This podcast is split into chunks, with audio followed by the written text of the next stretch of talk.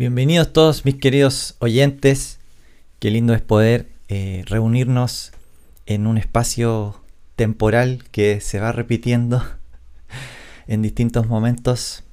Así que gracias por estar acá. El capítulo de hoy es muy especial porque te voy a estar compartiendo algunas cosas de mi corazón.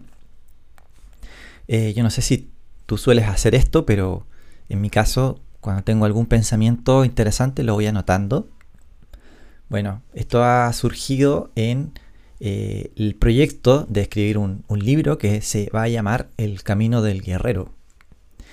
Pero quiero compartir contigo algunos de estos apuntes em, y más que apuntes ya, digamos, redacciones mismas de, este libro que estoy teniendo la esperanza de que eh, eh, en algún momento va a surgir.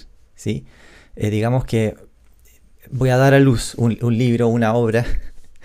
Pero el otro día pensaba esto, que cuando uno da a luz algo, digamos, espiritual, algo en Dios, usualmente pasa como en el mundo natural, que es en medio de, del dolor. Por eso este libro se llama El Camino del Guerrero, porque un guerrero, adivinen a dónde va, a la guerra.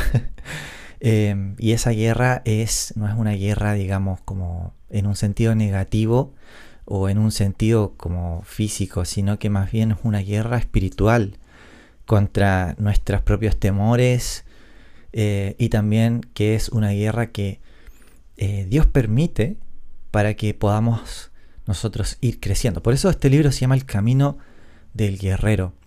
Y hoy quiero compartir contigo algunos de estos primeros pensamientos. Así que dispón tu corazón, pidámosle al Señor, al Espíritu Santo, que Él pueda entrar a lo profundo de nuestro ser a hacer lo que Él quiera hacer. Amén.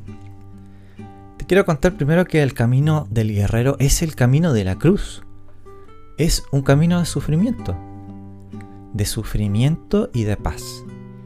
Porque para alcanzar las cumbres de la fe, es necesario escalar los montes de la desesperanza y la tristeza. Pero es en este lugar en donde podemos tener una entrega completa y experimentar la paz del Señor. Las luchas más grandes no son contra la desesperanza ni la tristeza, sino con nuestro propio corazón por tener una entrega radical. En el reino no existen entregas a medias. Es un mal menor estar apartado del Señor que decir que lo seguimos, pero con una mano en el arado y mirando hacia atrás, como dice Lucas 9:62. O como el pueblo de Israel que a pesar de su liberación seguía deseando los tesoros de Egipto. Es decir, Dios nos llama a una entrega radical. Guerrero, te lo vuelvo a decir, tus mayores luchas no serán contra el diablo, ni la carne, ni este mundo. Tus mayores luchas y victorias más significativas serán por tener una entrega radical, hasta quedar desnudo delante de Dios. Es así que el diablo temerá tus pisadas, la carne habrá muerto, y este mundo no significará nada para ti. Y serás del Señor por completo. Serás un guerrero victorioso, e irás donde sea que Dios te envíe, no importando el costo, solamente por causa de Jesús y que su gloria cubra toda la tierra, para que los huérfanos espirituales abracen a papá. ¿Puedes imaginar el tamaño de tu recompensa delante de su presencia? De seguro no, solamente podemos intuirlo, porque de la gloria venidera en esta vida solamente podemos tener un reflejo, pero está viniendo y está creciendo. Los hijos de Dios se están manifestando y se está levantando una generación apasionada. Dios lo está haciendo por el honor y gloria de su nombre. ¿Estás dispuesto a decirle que sí a Dios? Ya no esperes más. No hay más tiempo que perder. Hoy es el día para decirle que sí a Dios con todas tus fuerzas. Vamos, guerrero, Dios quiere hacer algo nuevo contigo y en tu vida. No mires hacia atrás. mira a Jesús y toma las armas espirituales que Él ha dispuesto delante de ti, aun en tus momentos de mayor oscuridad. Él sirve una mesa delante de ti, en presencia de tus angustiadores. Como nos dice el Salmo 23.5, dispones ante mí un banquete en presencia de mis enemigos, has ungido con perfume mi cabeza, has llenado mi copa a rebosar. Te recuerdo que si tú has creído en Jesús como tu Señor y Salvador, ya eres un guerrero. Formas parte de sus filas y de su ejército que lucha con las armas espirituales que son amor, paz, gozo y los frutos del Espíritu que encuentras en Gálatas 5, 22 y 23. Y la victoria está en tus venas. Considera también que el camino del guerrero es un camino de luz pero esa luz resplandece en las tinieblas.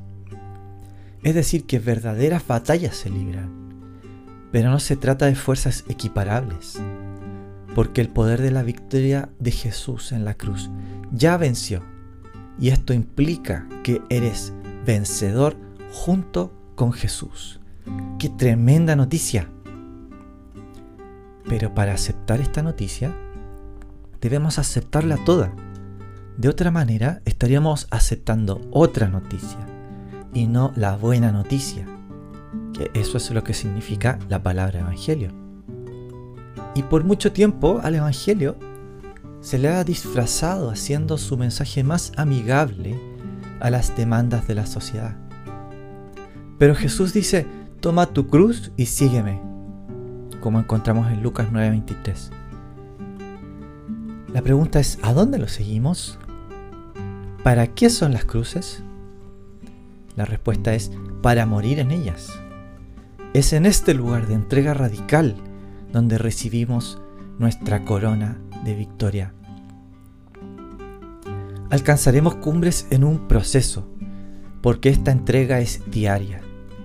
Es a través de las circunstancias de la vida en donde nuestro carácter es formado Siempre me sorprende la historia que se encuentra en Génesis 22. Dios le había concedido un hijo a Abraham y Sara en su vejez. Pero le dice al patriarca que lo sacrifique en un altar, aún en contra de toda lógica. Abraham obedeció a Dios y por fe iba a sacrificar a su hijo. Hasta que un ángel le dice a último momento que no lo haga y Abraham fue declarado justo por causa de su fe, porque creía que Dios aún podía levantar a su hijo de entre los muertos. Esta es una fe que obra en obediencia a la palabra de Dios, no una fe teórica o solamente de palabras, como nos dice Santiago.